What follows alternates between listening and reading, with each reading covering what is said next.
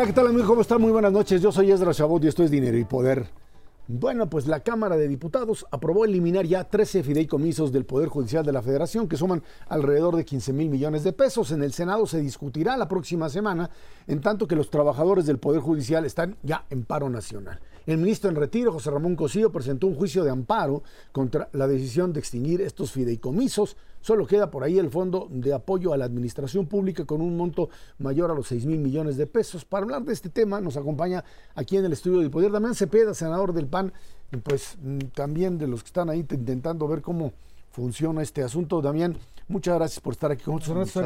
Luis Miguel González, muy buenas noches. Buenas noches. A ver, Damián, eh, el tema de fideicomisos, el gobierno insiste que se trata de guardaditos que tienen que ser eliminados. Lo hicieron en el pasado, dicen que se trata de privilegios que tienen que hacerlos a un lado y pues eh, en el tema de la, de, la, de la Corte parecería que el choque contra el poder eh, judicial está en pleno desde que Norma Piña asumió el control. ¿Qué es lo que uno, cómo lo ven desde el Senado?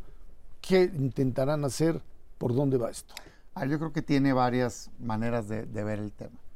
Eh, por un lado, para mí, con mi experiencia, lo que me ha tocado vivir en el Senado, en la Cámara de Diputados, diputado local, en fin, la dirigencia, yo no tengo ninguna duda que el tema no es económico, es un tema político. O sea, el presidente tiene una confrontación abierta con el Poder Judicial, particularmente ahora que está eh, la ministra Piña presidiéndolo, y hay un enojo porque no se subordina la Corte ante los deseos del presidente. Marcadamente, la Corte ha estado declarando que son inconstitucionales algunas leyes que lo son, o sea, reformas que han aprobado Morena por instrucciones del presidente, que van en contra de la Constitución y la Corte, pues ese es su trabajo, ser precisamente quien es garante de la Constitución, impartir justicia. El presidente parece estar molesto con esta circunstancia.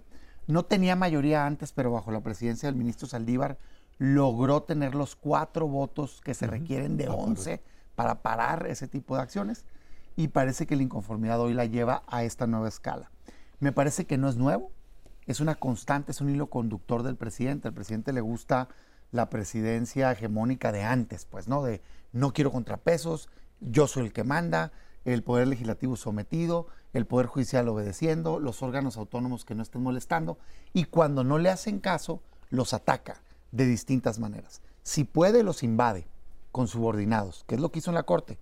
O sea, Yasmín Esquivel, Loreto Ortiz están claramente con una subordinación total y le fallaron algunos otros nombramientos que él pensaba que iban a actuar así.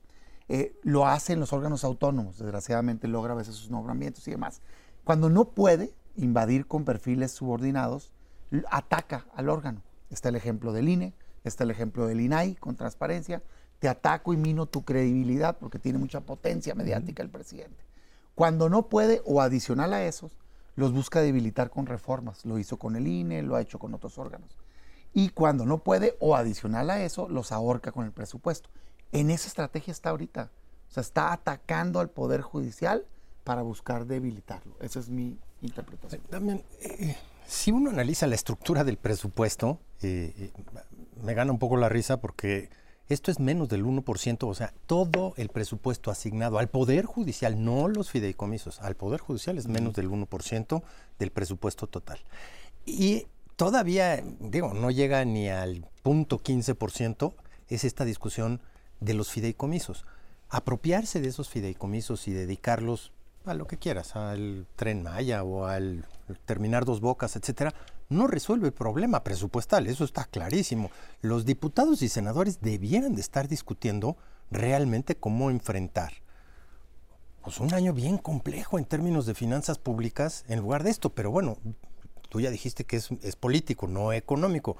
¿Veremos alguna discusión de adeveras económica? Bueno, espero, desgraciadamente el Poder Legislativo, y, esto no es nuevo, eh, debo decirlo, en este sexenio y también en los anteriores, cuando han tenido mayoría los presidentes, la han usado a ciegas. Es una de las debilidades institucionales que tiene México. O sea, el Poder Legislativo no se asume como tal. Eso no es normal en el mundo, ¿eh? O sea, voltean a ver a Estados Unidos. No es en automático que el Partido Demócrata apoya todo lo que Biden pone en la mesa. De hecho, muchas veces reformas no pasan por votos en contra de su propio partido porque el poder legislativo se asume en su fortaleza. O sea, hay división de poderes en México, ejecutivo, legislativo, judicial. No les gusta a los gobernantes esa división de poderes y lo vemos en los gobernadores también de todos los colores. Este presidente se lo llevó al extremo eso. O sea, sin ver, no le cambian una coma, es de veras impresionante para alguien que compitió con la promesa de cambiar las cosas en México, pues no. Y no, yo coincido contigo, datos para quien nos está escuchando. El presupuesto para el siguiente año está calculado en 9 billones. O sea, ni siquiera uno se imagina la cifra, ¿no? Son 9 millones de millones. Millones de millones. Todo el presupuesto del Poder Judicial Federal completo son 84 mil millones. Y de esos la Corte no los administra. Es que hay una confusión tremenda. La Corte administra 6 mil, que son los de la Corte. El Tribunal Electoral 3 mil. Y todo lo demás, o sea, el 90% de ese presupuesto es el Consejo de la Judicatura, el que lo administra, y si es para magistraturas y jueces, todos los juzgados de distrito, de amparo, magistrados colegiados y demás, y los trabajadores, pues, lo administra el Consejo de la Judicatura, no la Corte. Que son los que están realmente enojados ahorita. Sí, sin duda. Entonces, por eso digo es político. No, no, es cierto, no hace proporciones, menos del 1%. Hay muchísimos más lugares de donde cortar, nada más en fideicomisos militares. Hay 100 mil millones de pesos, eh, un montón de dinero tirado por todos lados. Yo creo que no es eso. Ahora, dicho eso, me parece que la manera de confrontar esta andanada o de defenderse no está siendo necesariamente la mejor. Porque para tú enfrentar a un gobierno autoritario que claramente abusa de su popularidad, tienes que sacarte 100. Yo esto lo digo siempre a mis compañeros de oposición. No podemos defendernos partiendo de un lugar incorrecto. Tú tienes que estar 100% en lo correcto. Y ahí es donde yo creo que está fallando un poco la estrategia de defensa. Uno no puede defender a ultranza que no se le puede mover un pelo a una institución, no me importa cuál sea. ¿eh? Yo estas posturas radicales a veces de la oposición de no lo puedes tocar, no, espérame, espérame, espérame. Eso es igual de mal que lo que dice López Obrador. Si algo de ahí es un privilegio, yo sí voto que se lo quiten. Lo que a mí me parece es que no lo es cuando yo reviso esa estructura, cuando menos no todo. O sea, ahí hay dinero para infraestructura, hay dinero para implementar reformas judiciales, por ejemplo, la laboral, en fin, muchas cosas que nos hace falta. De hecho, yo te diría, quizá el presupuesto del Poder Judicial hasta debe de aumentar por, para poder tener mejor justicia, que es de los principales males en México. Pero si el debate es si deben de tener seguro de gastos médicos mayores, yo te diría, oye, espérame, no, espérame, a mí no me pongan en esa canasta. Nosotros nos los quitamos, pues. El senador no tiene. Los funcionarios del Poder Ejecutivo no tienen. Pues parejo todo, ¿no?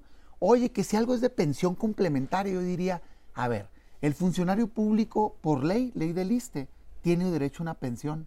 ¿Por qué alguien va a tener una pensión adicional a la que la ley le da a otros funcionarios públicos?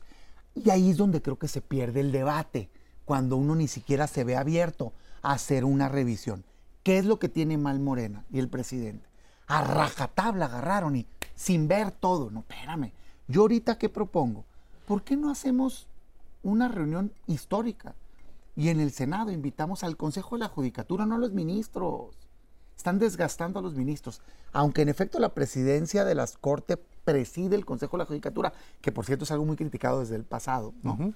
Y ahorita creo que está quedando, demuestra que sí no es una buena idea. Yo llamaría al administrador, al que administra la lana de los jueces y los magistrados. Ven para acá. Debate público, televisado. A ver, ese fondo, ¿para qué es? y debata. Si algo tiene sentido, que se quede. Si algo es considerado excesivo, pues que se vaya. Pero agarrar y desaparecer los fideicomisos así, como lo está planteando el presidente, sí le está haciendo un daño al Poder Judicial, porque son temas de fondo los que las van a... Eh, es que, a ver, esto era válido para 2018, 19, 20, 21 y 22. Hacerlo en el 23, pues tiene lo que tú dices, una connotación política muy, muy clara. Miguel. Eh, Damián, al hilo de lo que dice Ezra, necesitamos otra forma de discutir, necesitamos otro poder judicial.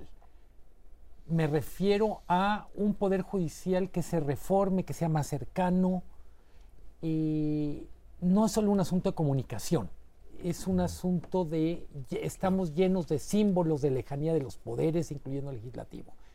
Mi pregunta o mi comentario es, no es este el mejor momento para tomar grandes decisiones, pero si esperemos a que llegue el momento ideal, literalmente nos va, nos va a alcanzar el tercer milenio, ¿no? Ah, yo creo que sí requiere una reforma de fondo, eh, la justicia en México. El principal problema de la justicia en México está a nivel local. O sea, el, Poder Judicial Federal es de lo más profesional que es lo más profesional que existe en materia de justicia en México. En un país donde el, parámetro de comparación es tan malo que ah. luce esto espectacular. Hacia allá voy. O sea, aún el Poder Judicial Federal, que es el mejor de México, necesita una reforma profunda. Pero si queremos verdaderamente arreglar el día a día de la gente, problemas familiares, problemas civiles, problemas penales, la mayoría de los delitos son locales, está el tema en los poderes judiciales locales. Y estamos haciendo la tarea, ¿eh? Hicimos una reforma laboral para agilizar el tema laboral, que estaba antes cargado, digamos, a la administrativa, ahora no. Eh, estamos ahorita terminando una reforma del Código Nacional de Procedimientos Civiles que jala a oralidad todo el modelo, ¿no? Ya pasó, ahora estamos con mecanismos alternativos de solución de controversias. Si todo te lo llevas ante un juez, se tarda mucho, cuesta mucho. Tendríamos que sacar los problemas y resolverlos con mediación, en fin, y demás. Tenemos que abrazar la tecnología. Por ejemplo, el Estado de Nuevo León ya no tiene notificaciones en papel, todo es electrónico. O sea, hay ejemplos en México que podemos mejorar. Yo creo que todo eso lo tenemos que hacer, pero hay un principio que no podemos tocar, que es el principio de la autonomía y la independencia del Poder Judicial. Y para mí, de eso se trata este debate hoy. Así como yo puedo aceptar, de hecho creo, soy un convencido de que sí tienen privilegios superiores al resto de los funcionarios y debería de ajustarse. Voluntariamente es más, ¿eh? si yo fuera el Poder Judicial ahorita, es un nuevo momento, tenemos que apretar el cinturón y va. No más que yo creo que hoy eso está usado de pretexto para debilitar y para pegarle a un poder que está haciendo su trabajo en la última etapa de revisión constitucional. Damián, el tema de que esto pasa por el Senado, lo aprueba el Senado, tiene la mayoría para hacerlo, y se iría, dicen, pues a una instancia de inconstitucionalidad. Y dicen, no, es que la propia Corte va a dictaminar sobre sí mismo. Bueno, ustedes se ponen su mismo sueldo, ¿no? Los diputados. Los diputados aprueban, el de todos. El de todos, pero bueno, es lo mismo. Eh, y hay otras instancias que hacen exactamente lo mismo.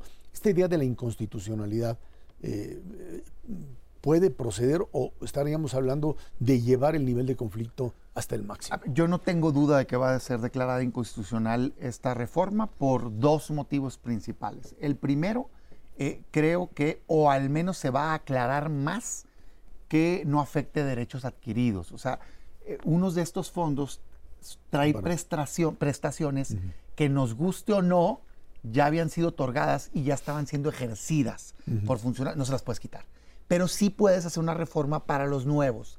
Trae algo de eso el dictamen, pero creo que una primera decisión de la Corte va a ser dejar clarísimo que no se puede afectar derechos laborales adquiridos, ¿no? Que uno. Y dos, a mí me parece que va a haber un alegato que hacer, eh, tipo el del INE. ¿Qué se alegaba en el INE? Que eran tantas las debilitamientos que se le hacía con la reforma electoral que le evitabas al INE poder cumplir con su función constitucional creo que lo mismo se puede alegar al menos de algunos de los fondos, que se está debilitando al Poder Judicial y que no podría llevar a cabo su labor. ¿Qué creo? Creo que el presidente sabe eso. Su objetivo es político, repito, por eso habrá que ser bien astutos en cómo se combate. Creo que él quiere que acabe ahí, porque lo que va a hacer, de hecho ya está diciendo desde ahorita, es vean cómo se juntan 11 personas, la cúpula del Poder Judicial, para defender sus privilegios. Y lo van a tumbar y va a salir al día siguiente y va a decir, ya ven, cómo tenemos que cambiar esto. Y se va a ligar con la propuesta electoral que tiene de, por eso necesitamos que sean electos por la ciudadanía. Entonces trae un plan, digamos, político el presidente. ¿Cómo, ¿Cómo lo combates? Primero con mucha transparencia y cortándote lo que te tengas que cortar. Si trae ahí privilegios, se tienen que quitar. Eso es lo primero que yo haría, ¿no? O sea, y para poder defender lo que de verdad afectaría al Poder Judicial, Yo por eso no creo en este tema ultranza, decir, ni un pelo, ni un centavo le puedes quitar. Espérame, pues. o Es que ese es el discurso, ese es el discurso cuando tienes una es confrontación cuando brutal. caen en la trampa. Es una trampa el presidente que quiere colocar a la oposición defendiendo algo que la ciudadanía rechaza y él estar parado políticamente en el lado correcto. Yo sí creo que esta batalla hay que darla. Yo voy a votar en contra. Hay que defender la autonomía y la independencia del Poder Judicial, pero aceptando que puede haber áreas de mejoras en ciertos temas. De, man- manera muy breve, Damián, ¿hay forma de romper el círculo de este diálogo de necios? Mira, en este planteamiento, yo desgraciadamente, te lo, lo comentaba antes del programa, eh, siento que hay dos momentos en el Senado, cuando menos en el Senado. Una, cuando de verdad se está debatiendo genuinamente algo con libertad intelectual, todos. ¿no? Otra, cuando les llega una instrucción del presidente al partido en el poder que Y es ahí se Morena. responde. Esta es una instrucción del presidente y en esas, lamentablemente, tristemente, yo lo que veo es que se pliegan a ciegas los legisladores y aunque sepan que está mal, lo votan a favor queriendo quedar bien con su jefe, su tlatuani, su líder, en fin. Entonces, vamos a dar la batalla, ¿eh? Vamos a presionar para que se haga algo sensato, pero si no, vamos a usar la facultad. Yo desde ahorita les digo, la vamos a impugnar y estoy seguro que la Corte la va a tumbar y hace bien en tumbarla y no, no hay un conflicto de interés porque la verdad las cosas es que estos fondos no son de los ministros, ¿eh? son del Poder Judicial, de los magistrados, de los jueces y de los trabajadores. Damián no no se paga de ahí el tema de los ministros. Muchas gracias, Damián Cepeda, por haber estado aquí. No, hombre, gracias Vamos a una pausa. Esto es Dinero y Poder.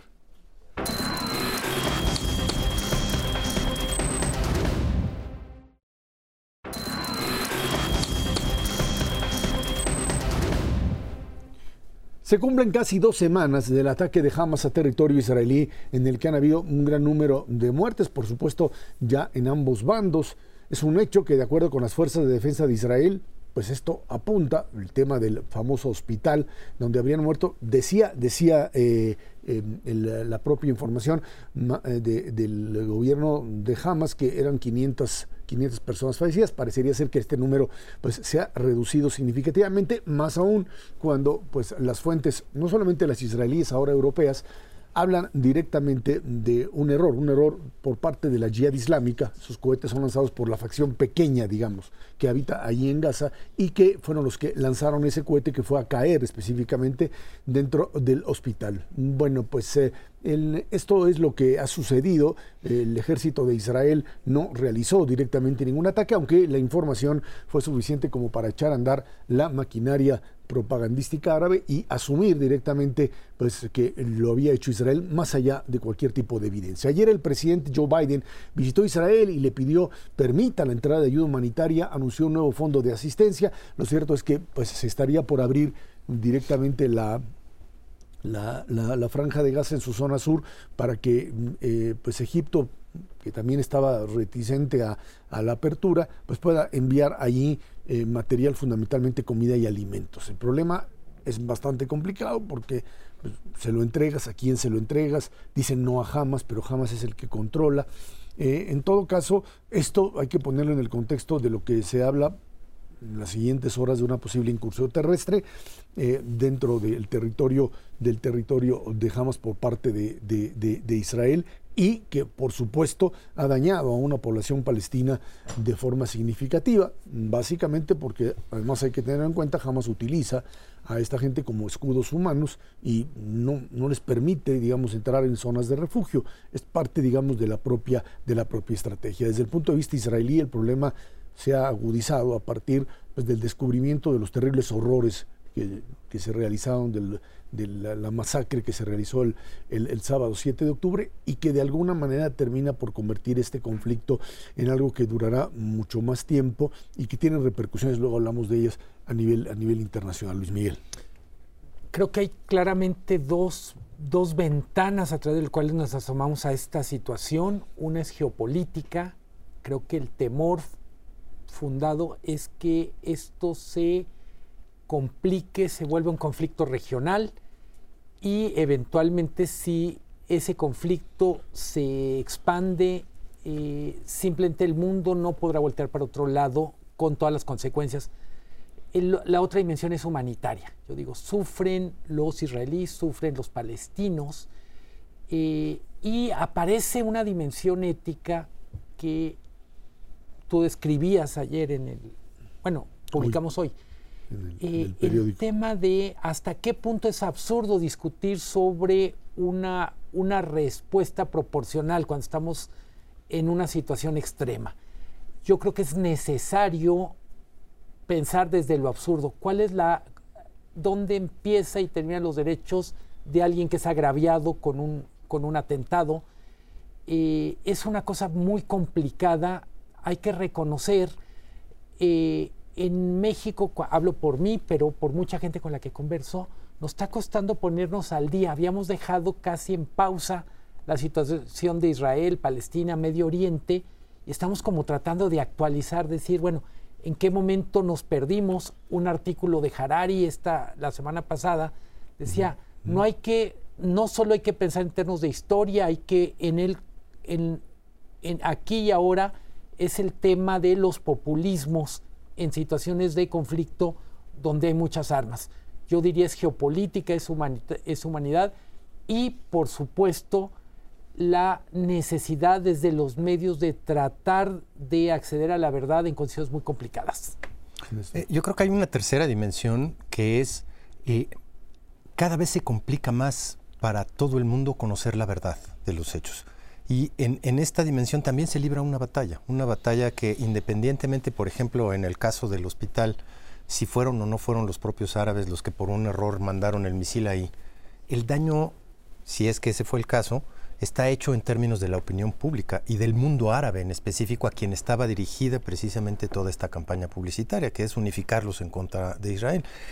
La verdad es que operan de una manera tan dramáticamente veloz las redes sociales en el mundo entero y con una capacidad brutal de decir mentiras o de poner sobre la mesa diferentes tipos de información que yo encuentro un poco desprotegido al mundo en general para tomar una opinión respecto de. Y el problema de fondo con este tipo de conflictos, a la hora que se vuelve de una cosa local a una cosa regional a una cosa mundial, es que todo el mundo tiene que tomar bando. No hay posibilidad alguna de decir, eh, pues hay que se resuelvan o si existe esa posibilidad, pues la mera verdad es renunciar a un papel que juegan históricamente los propios gobiernos.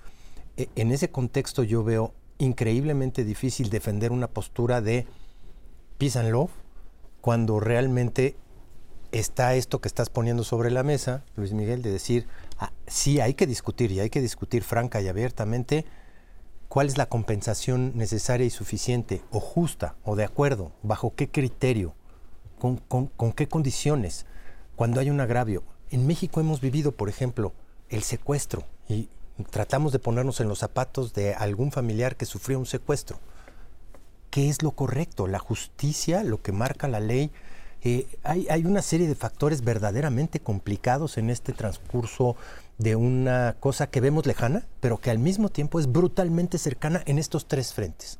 En el agravio y el desagravio que tiene que venir, en el acceso a la verdad, cuando todo el día, a todas horas se nos están diciendo mentiras de todos lados, incluyendo las propias que vemos en nuestro, en nuestro país, y desafortunadamente en, términos de si se va a convertir esto o no en una conflagración regional o mundial.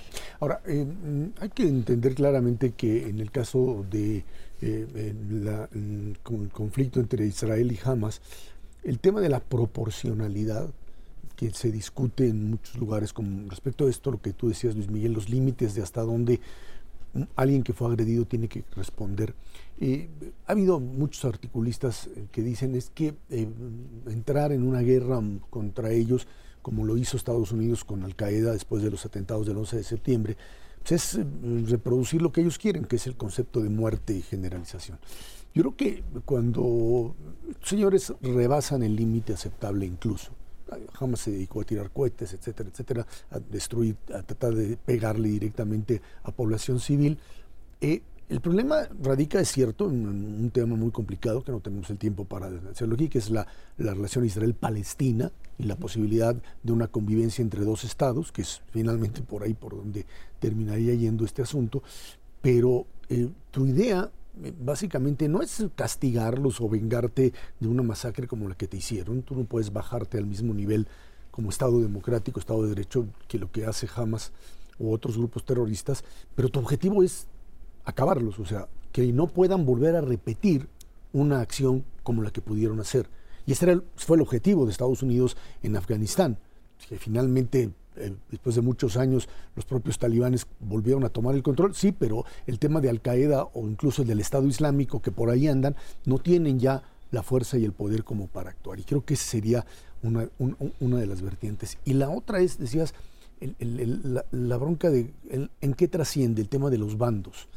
Eh, la autoridad palestina dice, por supuesto, que reprueba lo que ha hecho Israel, se van otra vez con la idea fija de lo que las cadenas lanzaron con respecto a que se trataba de un ataque israelí al hospital, cosa que fue, no fue, está documentada, pero, pero te lleva directamente además a la posibilidad, y sucede en Europa, sucede en América Latina y en México, de cómo lo que está escondido como parte de una cultura, yo te diría, subterránea, clandestina, se vuelve legítimo y es el ataque directamente a comunidades judías. El llegar y pintorrejear de suásticas zonas donde habitan a los judíos termina por convertirse en un problema para el propio país. Es, algo que, que, en el marco de esta, esta solución, alguien decía, oye, el, el, ministro, perdón, el líder de la oposición, Yair Lapid, decía, es que las, Nadie dice qué va a pasar después cuando deshagan a Hamas, qué pasa con, con Gaza. Pues, él decía esto es muy sencillo, o no es sencillo, es complicado, pero por, no hay más que una salida, que la autoridad palestina, que hoy se queda callada porque no quiere entrar en esa dinámica, que tiene un montón de broncas, tendría que tomar el control de Gaza, ya sin Hamas, y poder reanudar un proceso de paz al cual tanto el gobierno de Netanyahu en Israel como, por supuesto, eh, eh, los palestinos no han podido o no han querido echar adelante. Eh, Sí, totalmente. Quería poner otro, otro argumento con todo lo complejo que es. Yo pensaba cuando veía ayer la, gira de Biden, decía, qué bueno que está Biden y no Trump. O sea, uno se puede imaginar con todo lo terrible que es la situación, cómo estaríamos en un escenario infinitamente peor si a cargo de Estados Unidos estuviera Donald Trump eh, tratando de pacificar a su saber y entender esta situación. Me preocupa, lo dijiste muy rápido en la introducción del tema, el tema de ayuda humanitaria. Eh, me parece la cantidad insignificante, 100 millones de dólares, entiendo la dificultad para entregarla, nada más para ponerlo en literalmente con peras y manzanas. Asumiendo que son poquito más de dos millones de personas entre los que ya migraron y los que vivían, les tocaría de menos de 50 dólares por persona.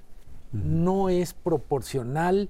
Evidentemente no sé cuánto cuesten las cosas en, en la franja de Gaza, pero 50 dólares por persona como ayuda humanitaria me, suena casi un escopitajo. Creo que el, problema no está en la cantidad, que debería ser mucho mayor. La manera. La forma, cómo lo llevas y lo llevas, le pasó a, perdón, nada más le pasó a, a, la, a la Organización de Naciones Unidas para Refugiados, UNRWA, donde pues jamás le asaltó y se llevó todos los barriles de gasolina que tenían acumulados para la operación. Cuando tienes un desgobierno, por supuesto que poder instrumentar políticas de apoyo a la población se vuelve, se vuelve terrible. Sí, y, el problema es que no hay una manera sencilla de decir, bueno, vamos a echarle un poquito de organización, cuando precisamente lo que buscas es la desorganización absoluta para que sin llegar llegue. Y eso, digamos que es complicadísimo. Bueno, vamos a seguir platicando esto más adelante. Vámonos a una pausa y de regreso hablamos usted de economía para este año y para el próximo, los problemas de la recesión o más bien pues del tema del crecimiento para 2024 en medio también de conflictos bélicos como el que estamos viviendo. Esto es Dinero y Poder.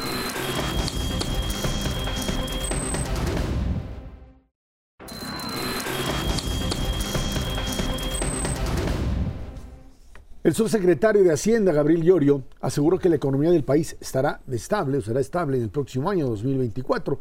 Afirmó que la deuda pública pues, no, no tendrá presiones en el gasto y lo que garantiza que habrá recursos para aquello que se determine. Dijo que pues, terminar con las obras insignias del López Obradorismo es una de las prioridades. En otros temas, de acuerdo con cifras del INEGI, indicador oportuno de consumo privado, sube 3.9% y para septiembre 3.4%. Bueno, pues ahí está, sin duda alguna, estamos hablando de una... Eh, em, digamos, eh, tendencia dentro de la economía mexicana todavía a resistir lo que sería esta, pues, esta situación, primero por el contexto internacional de volatilidad en precios de petróleo, un día te sube, otro te baja, pero ahí estás ante el peligro de una conflagración mucho mayor, esa sería una parte. Y la otra, eh, e, en esto que creo que es eh, importante mencionar, de eh, una recuperación económica en Estados Unidos que no cesa. Los bonos del Tesoro de Estados Unidos aumentan en su rendimiento bajo el principio de que creen que dado los resultados tan buenos que está teniendo la economía de Estados Unidos, pues hay que subir la tasa para bajarlo, porque la única forma de bajar inflación es con recesión y esto pues no, no se produce. Por lo pronto no hay indicador de que esto suceda, Luis Miguel. Eh, sí, me gustaría eh, tratar de poner en perspectiva la visión que tiene Hacienda sobre lo que va a ser 2024. Lo hemos comentado aquí, hay una petición al Congreso de que se autorice prácticamente 2 billones de pesos en deuda y dice Hacienda, las cosas han ido bien durante cinco años, por tanto, téngannos confianza porque el sexto año va a ser igual. Va a ser igual. Eh, el hecho es que un sexto año es el más complicado, no solo en lo político, sino hay muchos más factores que pueden incidir en la economía. Yo diría, una de las grandes lecciones de los últimos años es la importancia de lo no económico en los datos económicos. Entonces, cuando el escenario es un endeudamiento muy fuerte en un contexto de un año donde literalmente empezamos a, navegar o a tripular con mucha niebla, no me parece que nos falta un poco de prudencia. Eh, decías tú, tenemos por un lado la variable de crecimiento económico que va bien, pero tenemos una variable que seguramente va a ser muy complicada, que son el costo alto del dinero. Para ponerlo en perspectiva, el costo financiero para el gobierno federal para el 2024 que ya sabemos está por encima de 1.2 billones de pesos. Es muchísimo dinero. Eh, comentamos al empezar este programa, estamos discutiendo en el Poder Judicial 15 mil millones. Es 1%. Menos de 1%. del, del, servicio financiero de la deuda, de ese tamaño. Entonces yo diría, eh, me, me gusta escuchar a Gabriel Llorio, argumenta bien, pero lo único que digo, el sexto año de cualquier administración, la prudencia está justificada por nuestra historia, el no hacer confianza excesiva es una buena práctica. Sin duda, menos cuando hay elecciones competidas, entonces hay que meterle mano. Déjame, déjame hacer una comparación rápida de lo que acaba de decir eh, Luis Miguel. El monto financiero, o sea, lo que tienes que pagar de intereses, eso es lo que se conoce como servicio de la deuda, es casi lo que estás pidiendo prestado en una familia pedir prestado para pagar la deuda como que no, un banco no te pasaría esa y te diría, no, ¿sabes qué, compadre? Algo le tienes que sacrificar o a tus gastos o aumentar tus ingresos. Bueno, llevamos perdonándoselo al gobierno un buen rato. El problema no es tanto que se haga de esta manera, porque siempre vas a tener un déficit público. El problema es el tamaño del déficit público, 5.6% presupuestado, porque puede llegar a ser mucho más si los intereses están más altos, si el precio del petróleo eh, baja demasiado, si no produces, puede haber un sinnúmero de razones. Pero el déficit puede ser todavía mayor. 5.6 ya es el mayor de todo este siglo no habíamos tenido esos problemas. Y ahí es en donde la desconfianza generalizada de los diferentes inversionistas nacionales y extranjeros en un sexto año de gobierno, en donde saben que todo se desborda, no solamente los gastos financieros, y donde la situación económica internacional puede no ser la más bollante, pues ahí entonces no hay que pecar por no ser precavidos, sino por exceso de confianza. ¿Te ha ido bien y has tenido suerte? Sí, la verdad es que hay que reconocer que Estados Unidos no ha entrado en una recesión, que no nos ha afectado el conflicto geopolítico entre China y Estados Unidos, al revés, nos ha beneficiado, pero pues no hay que apostarle a seguir teniendo tanta suerte. Y en ese contexto, pues ya no tienes ningún guardadito ningún guardadito de escenarios macroeconómicos, nada de nada. están poniendo el precio del petróleo a cuánto? A 56. 56. O sea, tienes un margen sotote, pero, están pero el tener producción. Pero, pero están poniendo el dólar a 17.1. Y ya no está. Entonces, Pues vamos a decir, el, el dólar está sobreestimado, el peso está sobreestimado y el petróleo está subestimado. Para ponerlo en términos muy simples, el que pongas tan barato el precio del petróleo, lo que significa es va a haber más recursos de los que se preveía por ingresos petroleros. Pero el que tengas el dólar calculado a 17,10, lo que significa es que vas a tener menos recursos otra vez desde lo financiero porque tienes que darle servicio a una deuda en moneda dura, incluyendo la deuda de Pemex y Comisión Federal de Electricidad. Ese es el, el punto. Y no tienes márgenes verdaderamente para ajustar el gasto en una emergencia.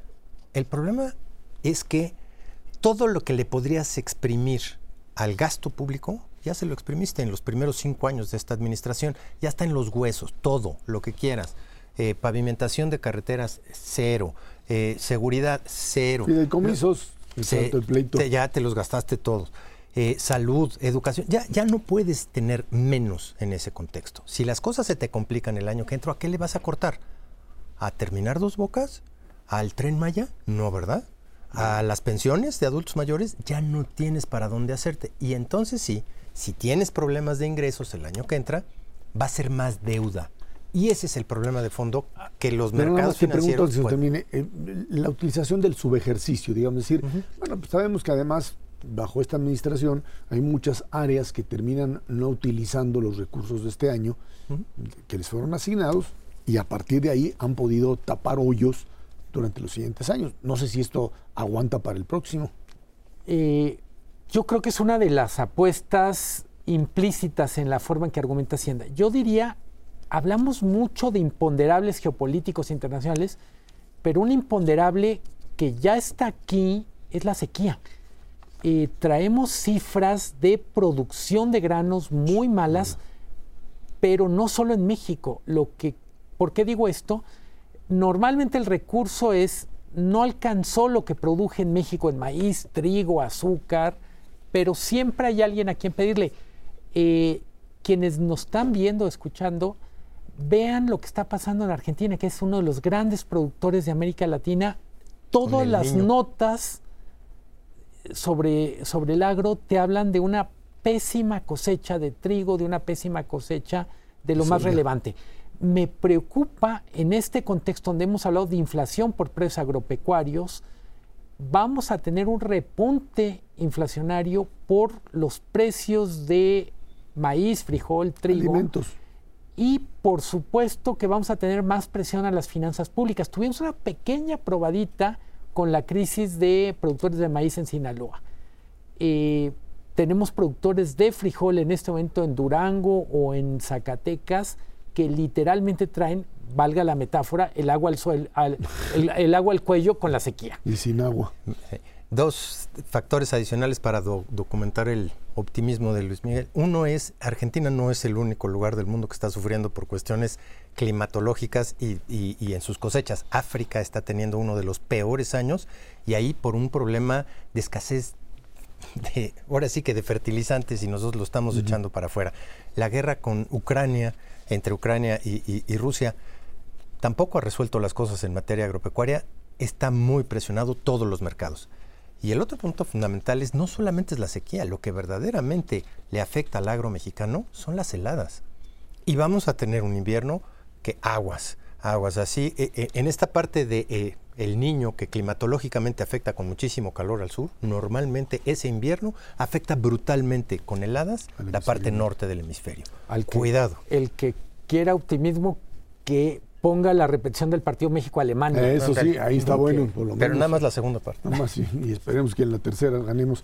Vámonos a una parte, vamos a una pausa, perdón.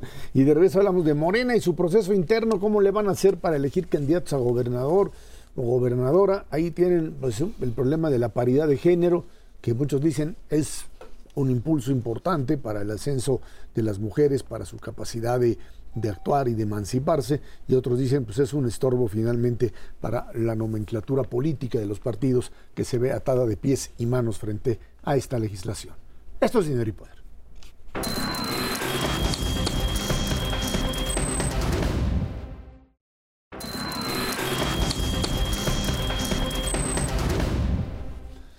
Morena dio a conocer la lista de aspirantes a nueve gubernaturas que se disputarán en 2024 y el método que utilizarán para su elección. Los resultados de las encuestas para elegir a quienes defenderán a la cuarta transformación a nivel estatal se darán a conocer el próximo 30 de octubre. Durante la conferencia de prensa para anunciar los acuerdos, la dirigencia nacional de ese partido informó que los candidatos firmaron un acuerdo para respetar los resultados. Ya vieron lo que pasó con Marcelo. En la oposición aún no se define todavía nada con respecto a esto. A ver, creo que además en el caso eh, de los candidatos o candidatas del gobierno, um, perdón, del partido Morena, del partido del gobierno, están metidos en un problema por este asunto donde el INE termina por decir, bueno, pues frente a la paridad de género son nueve gubernaturas, cinco para mujer, cuatro para hombre. Cuando tienes este tipo de limitantes, el juego político termina, o sea, por convertirse en una especie de pues, juego de damas chinas, diría yo, en donde pues la posibilidad de avanzar en una implica el retroceso de la otra. La Ciudad de México, por ejemplo. Se dice, a ver, la, figura más popular para candidato es Omar García Harfuch. Sí, pero si en el juego de equilibrios tienes que meter hombres en otro lugar y mujeres en otro, no sé si te alcanza y tengas finalmente que optar por Clara Brugada, más allá del tema de las propias encuestas, que pues por supuesto pueden estar o siempre están relativamente pues cargadas hacia el lado en que el poder lo quiere, ¿no, Ernesto? Sí, cuchareadas a final de cuentas. Eh, el problema es que es un ejercicio bastante complicado cucharearlas de manera que te salga exactamente 5-4. Especialmente si consideras o le metes restricciones eh, de cuántos en cuántos estados ya tienes un compromiso adquirido para que sea hombre el candidato y ajustar todos los demás. Yo creo que va a haber no solamente eh, en el caso de la Ciudad de México un sacrificado en ese contexto, sino va a haber otros estados en donde efectivamente tengan que eh, ejercer de alguna manera, aunque la encuesta diga una cosa, para cumplir con la cuota que les establece el INE, eh, efectivamente echarlo para atrás o cambiar el mecanismo o alguna situación. Lo que veo con, mucha claridad es que la oposición se está tardando. Cada día que pasa respecto a tener tus candidatos definidos o tus precandidatos para las gobernaturas, es un día que le estás entregando gratis a la oposición. Al gobierno. Eh, exactamente. Eh, al, gobierno actual, que son tus oponentes en, esto, pero Morena lleva una clara ventaja en ese contexto al hacerlo lo más rápidamente posible. Sí hay problemas bastante serios y aquí es en donde verdaderamente se va a ver en la definición de los nueve gobernadores quién lleva el bastón de mando. Eh, eh, porque a final de cuentas los sacrificados pueden ser del grupo de Claudia o no, y en ese contexto más vale entrar lo más fuerte posible a una elección presidencial con tus nueve candidatos, no con los que escogió alguien más, que no sé quién vaya a ser. El objetivo de cualquier partido es lograr el candidato más competitivo y al mismo tiempo mantener la unidad. Y está difícil. De por sí ya está complicado. ¿Y si metes el tema de género? Y alguien que nos esté escuchando era, bueno, son tres hombres poniendo, tratando de batizar sobre eh, el tema. Yo quiero no decir... No tenemos ni por qué estar opinando eh, en esas reglas. Pero me parece que sí hay dos, hay dos cosas. Por momentos, yo insisto, el INE y eh, el INE parecería estar jugando a la política y no al árbitro. de repente hay valoraciones del tipo es que la decisión de que sean cinco mujeres y cuatro hombres corresponde a remediar lo que históricamente han sido, y nos vamos a cifras de 70 años. Eh, francamente, eh, creo que el árbitro no le toca, por ejemplo, definir cómo tienen que alinear los equipos que van a jugar al fútbol o cómo se tienen literalmente que poner a entrenar los boxeadores que van a competir en mano a mano. Eh, me parece relevante en cualquier caso entender que es una elección donde van a ocurrir muchas cosas por primera vez. Es una elección gigantesca. Dos candidaturas de mujer en la presidencia. Y, en ese sentido hay que darle tiempo. Yo normalmente pienso que nunca suceden los escenarios más catastróficos ni más optimistas. Creo que vamos a salir fortalecidos como democracia con mucha mayor participación de mujeres eh, pero, pero tengo la impresión que algunas cosas van a ser muy complicadas en el experimento. Decía ahorita Ernesto, la oposición va muy rezagada Yo diría, también podríamos verlo al revés, si es Morena, va adelante en la curva de los conflictos internos. Eso es, el Eh, viene, vienen fracturas en todos los partidos como consecuencia de estos procesos y estamos viendo el caso de Morena, en algunos casos fracturas que no son menores. Eh, estamos viendo muchos avisos en la Ciudad de México de que la confrontación está llegando al punto de golpes bajos o de cuchilladas traperas. Ahí digamos que tratarían de, perdón, esto de, de- de solucionarlo con la así el pegamento de la presidencia de la República, que es el Si es que- presidente si es que alcanza, termina, pero- termina decidiendo y si los demás se someten. Vamos a ver si finalmente eso funciona. Eh. Ya viste el caso Marcelo, que ahí sigue ya, ahora ya muy cerquita de Movimiento Ciudadano, el Faro, él le abre la puerta, etcétera. Sí. Mm, Cosas que pueden cambiar, ¿no? Eh, eh, yo te diría, eh, hoy saca un estudio bastante serio eh, una empresa consultora internacional muy importante, PricewaterhouseCoopers, eh, en el que dice que la igualdad de género va a tomar 134 años a partir de hoy, publicado en el Wall Street Journal. 134 años. ¿No le podemos echar una manita para que eso sea mucho más rápidamente? Eh, eh, la verdad es que, ¿qué es lo que pesa más? los compromisos adquiridos anteriormente para decir tú vas a ser eh, candidato presidencial o la inexistencia de candidatos mujeres lo suficientemente buenas para ganar una elección.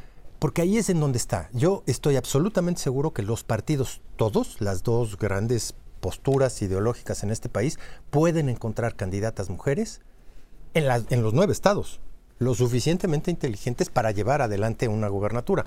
O no, a lo mejor ponerlas a competir con los hombres. El problema de fondo es que esta restricción está quemándole las manos para poner a los gobernadores con los cuales ya habían hecho un pacto anteriormente. Y eso es lo que molesta en el fondo a muchísimos, no solamente de Morena, sino de la otra. Pero a ver, yo lo, lo- bueno, primero nomás un breve comentario sobre, a mí me, me impresiona que alguien en este momento haga pronósticos hace 34 años. Si lo vemos al revés, es, vamos viendo cómo De acuerdo. el futuro en 1880. Para poner, digo, pues francamente, que literalmente qué temerarios. La igualdad salarial.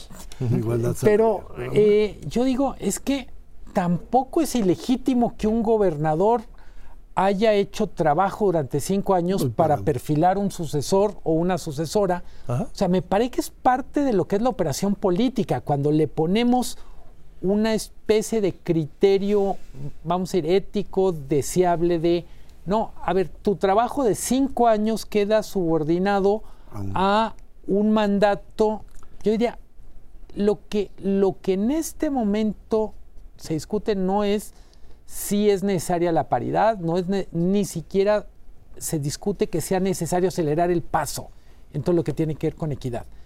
Pero yo francamente creo que los partidos políticos tienen el derecho de tomar decisiones a partir de sus criterios internos y que creo que al INE se le está pasando un poco la la, mano, mano. aunque tiene ahí por ahí la autoridad. A mí lo que me queda claro es que mientras no exista mecanismos transparentes de elección o de selección de candidatos, como sucede en cualquier lugar pues que tiene un modelo institucional democrático, de elecciones primarias donde los militantes votan o, o lo quieres ser abierta y arriesgarte que te metan la mano, es tu bronca, pero si no generas ese tipo de opciones, la idea de la encuesta, como está manejada, es volver otra vez a encargarle a una empresa que sea la que te dé, a una o a varias empresas, que sean las que finalmente terminen por decidir, de acuerdo a su metodología, quién puede o no ser el candidato. Yo sí insistiría en este tema de la ausencia de democracia en los partidos políticos en México, de, No, de está transparencia, de reglas de juego, de una competencia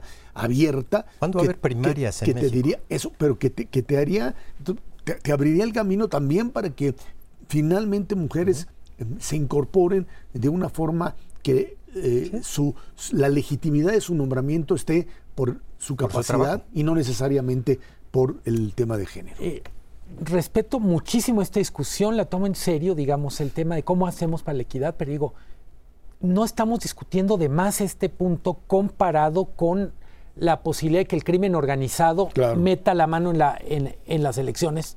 O sea, estamos literalmente poniendo la luz, la linterna en el lugar adecuado o no. Sí, Un poco como en la Cámara de Diputados o en la de Senadores. Pero bueno, a final de cuentas, ¿qué pasa si no? ¿Qué pasa si un partido Dice, yo tengo ocho candidatos a gobernador, hombres y uno a mujer. Yo quiero ver si se lo van a impugnar. Exacto. ¿Quién se lo va a impugnar? Y, y si es el partido oficial o no. Ernesto Cervera, Luis Miguel González, gracias, gracias a usted que nos ve y nos escucha todos los jueves aquí a las 10 de la noche en el 11 Dinero y Poder. De nuevo, muchas gracias y muy buenas noches.